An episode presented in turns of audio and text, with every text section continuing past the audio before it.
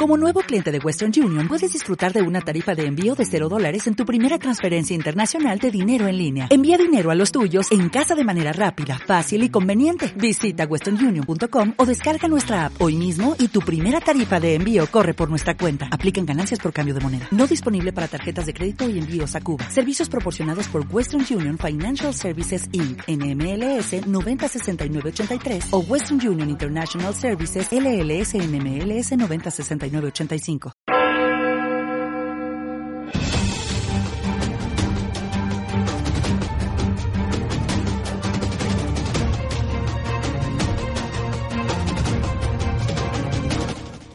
Bienvenidos al informativo de Magnificat.tv, dedicado a ofrecer noticias de la Iglesia. Es miércoles 13 de marzo de 2019. Comenzamos. El Papa ha aclarado que lo que firmó de que Dios quiere que haya diversas religiones se refería a que Dios permite que las haya.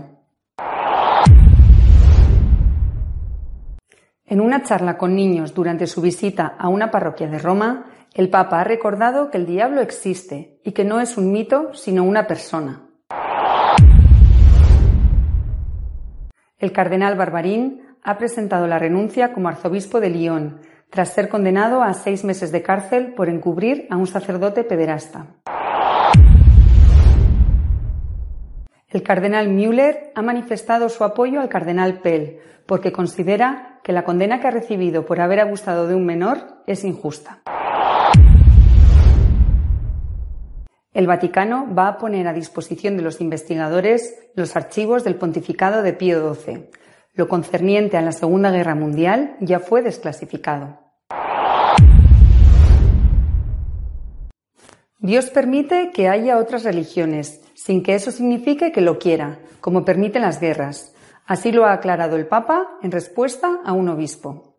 Durante la audiencia privada del Papa Francisco a los obispos de Kazajistán, de visita ad limina en Roma, Monseñor Athanasius Schneider, obispo auxiliar de Astana, preguntó al pontífice sobre el sentido de una frase del documento que firmó con un imán en su viaje a los Emiratos Árabes Unidos. El Papa le dio una respuesta y le dio permiso para hacerla pública. Dios permite que existan variedad de religiones, pero no desea que haya religiones falsas. Ese sería el sentido correcto que cabe dar, según el Papa, a la frase el pluralismo y la diversidad de religión, color, sexo, raza y lengua son expresión de una sabia voluntad divina con la que Dios creó a los seres humanos, del documento firmado por el pontífice y el imán de Al-Azhar. El tema le fue planteado por Monseñor Schneider al ser recibido junto con el resto de los obispos de Kazajistán. Según el obispo auxiliar de Astana, los obispos le plantearon al Papa toda una serie de cuestiones que han sido objeto de polémica en los últimos años, caso de la comunión a divorciados vueltos a casar, la comunión de cónyuges protestantes de matrimonios mixtos y la difusión de la homosexualidad en la Iglesia. El Papa dijo que la diversidad de religiones es sólo la voluntad permisiva de Dios. Hizo hincapié en esto y nos dijo, también se puede decir que la diversidad de las religiones es voluntad permisiva de Dios. El diablo existe y no es un mito. Así lo ha dicho el Papa a un grupo de niños con los que se reunió durante la visita a una parroquia de Roma. En una charla con niños en la parroquia romana de San Crispino de Viterbo, el Papa Francisco les aseguró que Satanás existe verdaderamente y no es solo un cuento de ancianas. El diablo, dijo el pontífice a los niños, existe. Sí, es verdad. Y es nuestro mayor enemigo. Es el que trata de hacernos resbalar en la vida. Es el que pone malos deseos en nuestros corazones, malos pensamientos y nos lleva a hacer cosas malas, las muchas cosas malas que hay en la vida para terminar en guerras. El pontífice advirtió a los pequeños de que el diablo es muy inteligente, más inteligente que los teólogos pero su principal característica es que es un mentiroso. En el Evangelio se le llama Padre de la mentira, dijo, mientras que Dios es el Padre de la bondad. El diablo, añadió el Santo Padre, nos llevará por el camino del mal. El Papa aseguró a los niños de la parroquia romana que para hacerle frente es importante orar y pedirle a Jesús que aparte de nosotros los demonios. Jesús es el Señor, Él manda.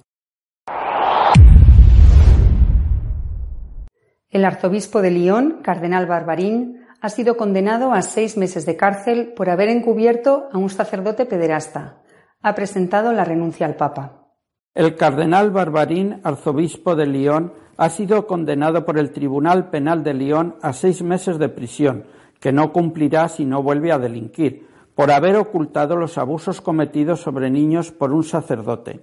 El purpurado ha anunciado que presentará su renuncia al Papa como arzobispo. La condena ha supuesto una gran sorpresa, ya que la Fiscalía no solicitó ninguna pena contra el cardenal, al considerar que una parte de los hechos habían prescrito y que además no estaba demostrado que hubiera intención de ocultamiento. Ni siquiera los acusadores, víctimas de las agresiones sexuales del cura Bernard Preinat, que ha reconocido los cargos y que está a la espera de juicio, entre finales de los 1970 y hasta comienzos de los 90 en el seno de un grupo scout religioso de Lyon, se esperaban que el tribunal fuera a emitir un fallo condenatorio. Los jueces han estimado finalmente que no había prescripción por su inacción entre julio de 2014 y junio de 2015 y lo condenaron por no denunciar en ese periodo malos tratos a menores, aunque estos se hubieran producido mucho tiempo antes, entre 1970 y 1990. El tribunal considera que, aunque sus funciones le daban acceso a todas las informaciones y que tenía la capacidad de analizarlas y comunicarlas de manera útil, Philippe Barbarin tomó conscientemente la decisión de no transmitirlas a la justicia para preservar la institución a la que pertenece. Durante la vista, Barbarín aseguró que se enteró de los abusos cometidos por el párroco en 2014 cuando una de las víctimas le contó lo que había sufrido. En enero del 2015 pidió consejo a la Santa Sede que le recomendó alejar al cura de la parroquia y evitar el escándalo, aunque el cardenal tardó todavía unos meses en aplicar la medida. Según el cardenal Müller, el cardenal Pell, condenado por abusar de un menor, es inocente y se ha cometido una gran injusticia contra él. El prefecto emérito de la Congregación para la Doctrina de la Fe, cardenal Müller, se ha pronunciado sobre la condena al cardenal Pell defendiendo su inocencia. La considera propia de la época de Enrique VIII. Las acusaciones que llevaron a la condena del cardenal George Pell por abuso sexual son absolutamente increíbles y sin pruebas, ha asegurado el cardenal Müller. El purpurado alemán tiene la convicción de que dicha condena va absolutamente contra toda razón y justicia. Un jurado condenó al cardenal Pell en diciembre por agredir sexualmente a dos niños en la sacristía de la Catedral de San Patricio en Melbourne en 1996. Uno de los niños ya falleció y siempre negó que eso hubiera sido cierto. El cardenal australiano, quien ha reivindicado enérgicamente por su inocencia y está apelando contra el veredicto, actualmente se encuentra recluido en régimen de aislamiento hasta conocer su sentencia el próximo 13 de marzo. Tras un juicio nulo en septiembre, el jurado popular del segundo juicio fue unánime, a pesar de que el cardenal respondió a los cargos en su contra argumentando que eran una serie de falsedades desordenadas y con la mayor parte de la evidencia apoyada en un solo demandante. Pero los partidarios del cardenal alegan que es imposible que pudiera haber cometido tal crimen, especialmente en un lugar tan público. Nadie lo vio, señaló el cardenal Müller, y añadió que no podía creer que pudiera suceder lo que dicen que pasó delante de todas las demás personas presentes en el escenario de los supuestos hechos después de la misa. El cardenal alemán dijo que se suponía que el crimen se había cometido no en una casa privada, sino en una catedral pública. Las acusaciones en su contra son absolutamente increíbles. Es imposible. No tienen pruebas, van contra toda evidencia, dijo Müller. Los archivos secretos vaticanos correspondientes al pontificado de Pío XII van a ser accesibles a los investigadores por decisión de la Santa Sede. El Archivo Secreto Vaticano pondrá a disposición de los investigadores todos los documentos del pontificado de Pío XII, 1939-1958, a partir del 2 de marzo de 2020, según ha anunciado personalmente el Papa Francisco. La Iglesia no tiene miedo de la historia, sino que la ama, les ha dicho Francisco, recordando que el pontificado de Pío XII incluyó momentos de dificultad, de decisiones duras, de prudencia, que algunos pueden tomar por reticencia y que fueron, en cambio, intentos de ayudar a las víctimas de la catástrofe desatada por el nazismo en Europa, sobre todo el holocausto de millones de judíos. Los documentos de este pontificado suman 16 millones de páginas en 15.000 sobres y 2.500 expedientes procedentes de la Secretaría de Estado, del resto del Vaticano y las nunciaturas. La desclasificación de la parte más interesante sobre la Segunda Guerra Mundial la llevó a la práctica ya Pablo VI, gracias a un equipo de investigadores jesuitas que lograron publicar en 1965 los doce gruesos volúmenes de actas y documentos de la Santa Sede sobre la Segunda Guerra Mundial. Nuestro editorial de esta semana está dedicado a proponer una forma de vivir la cuaresma que nos ayude a crecer en santidad, con amor a Dios, al prójimo y respetando la naturaleza.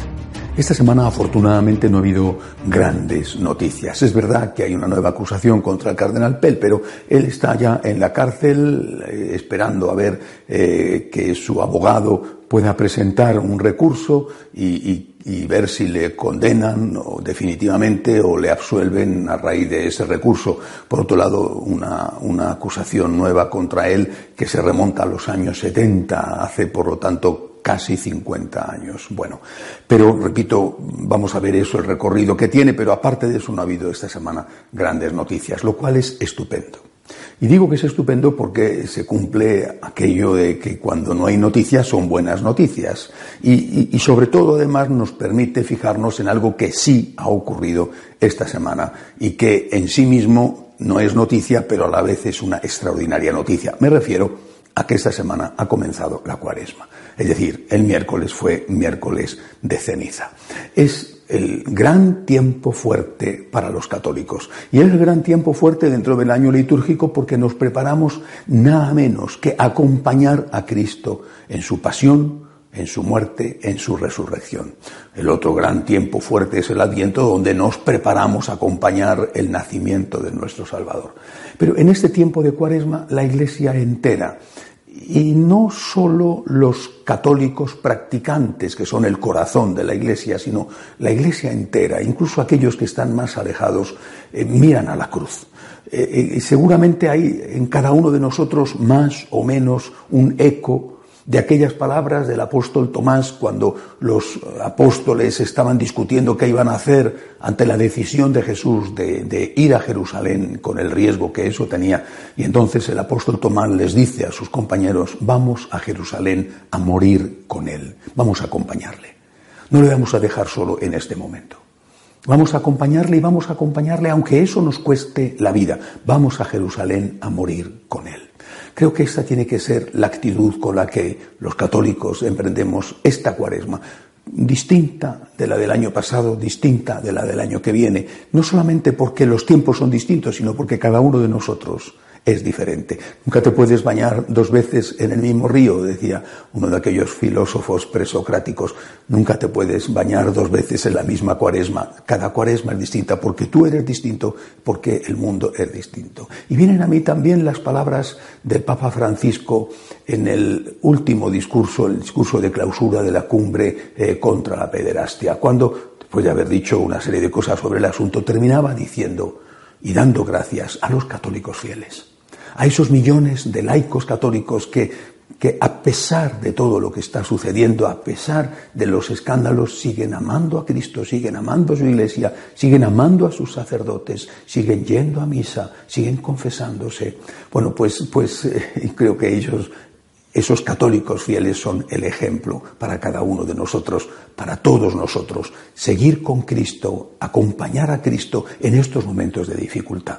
Acompañar a Cristo presente en su iglesia, acompañar a Cristo presente en la Eucaristía, acompañar a Cristo presente también, a pesar de nuestros defectos y pecados, presente también en sus sacerdotes, acompañar a Cristo. Vamos a Jerusalén a morir con Él. Y lo vamos a hacer, creo yo, ¿no? que hay que hacerlo por lo menos, como se ha hecho siempre la cuaresma. Tres puntos, cada uno de ellos muy importante. El primero, oración. ¿Cómo vamos a acompañar a Cristo si no le acompañamos estando a su lado con la oración? Y la principal oración, la Santa Misa. Por lo tanto, oración, adoración, Eucaristía, si es posible, diaria. Segundo punto de la cuaresma tradicional, clásico, importantísimo, la conversión. Una conversión que implica también penitencia, por eso están estos dos días de ayuno, uno ya lo hemos pasado, eh, que ha sido el miércoles de ceniza, el otro será el viernes santo, es una cosa mínima. Y después están los días de abstinencia, que son todos los viernes de cuaresma, aunque en realidad eh, abstinencia son todos los viernes del año, aunque el resto de los viernes del año se puede sustituir la abstinencia, es decir, el no comer carne, por otro sacrificio. Pero esta penitencia es mínima, creo que hay que hacer alguna cosa más de penitencia. Había viejos, eh, clásicos sacrificios de cuaresma, no comas dulce en cuaresma, o no, no fumes en cuaresma, o no bebas en exceso en cuaresma. Y cada uno puede buscar aquello que le va a ayudar a él a controlarse, a dominarse, a hacer un poco de ascética. La penitencia es buena siempre y cuando, lógicamente, no lleve a excesos que normalmente hoy no se producen. Pero lo más importante de la penitencia es la conversión la conversión, tener en cuenta qué estamos haciendo mal, examinar nuestra conciencia, no dejarnos engañar por las voces que dicen esto ya no es pecado, o todo el mundo lo hace, o bueno, es pecado pero no para mí, por mis circunstancias. Todo esto nos conduce a un callejón sin salida, porque si no nos damos cuenta de lo que hacemos mal, simplemente no vamos a cambiar, no vamos a mejorar. Y además, probablemente vamos a seguir haciendo daño a los demás y haciéndonos daño a nosotros mismos. Dentro de la conversión, la confesión. La cuaresma tendría que ser un tiempo en el cual todos los católicos se confiesan. Al menos en cuaresma, una vez, por supuesto es necesario hacerlo eh, si se está en pecado mortal y antes de comulgar, pero al menos en cuaresma, aunque no hubiera pecados mortales, la confesión. La confesión es necesario, la confesión es un elemento esencial, importantísimo de la cuaresma. Tercer punto, para prepararnos a acompañar a Jesús a la cruz, la misericordia. La misericordia que hemos recibido de Él con el perdón de nuestros pecados tenemos que darla. Tenemos que dar misericordia, por ejemplo, a las personas que nos han ofendido. Pienso, la mayor parte de nosotros, que estoy seguro, no odiamos a nadie, pero manía eso sí que tenemos. Este me cae mal, este otro me hizo una faena y tengo todavía un poquito de rencor. No le voy a hacer nada daño, pero, pero quizá una palabra sí que se me escapa contra él, un insulto, a lo mejor a sus espaldas, eh, o, o, simplemente ese rencor está ahí, no es odio, pero es un rencor, es una manía. Bueno, pues estupendo, es un tiempo para purificar nuestros corazones, para, para quitar eso en la medida en que podamos, a fin de que esa misericordia que hemos recibido seamos capaces también de darla. La misericordia se tiene que notar también en la gente que sufre, es decir, tenemos que ir al que sufre sabiendo que, no podemos resolver los problemas del mundo, pero tenemos que hacer nuestra parte. ¿Será una limosna? ¿Será un rato de tiempo acompañando a una persona? ¿Será un gesto de afecto? Pero aquel que sufre, que lleva una huella de Cristo crucificado, aquel que sufre tiene que experimentar nuestro amor, tiene que experimentar nuestra misericordia. El Papa Francisco además nos ha dicho que tenemos que tener también misericordia con la naturaleza. Él llama que hay que hacer una conversión ecológica. Lo primero, lógicamente, es lo que he dicho, la misericordia con los hombres, con las personas que están sufriendo, acompañar al necesitado.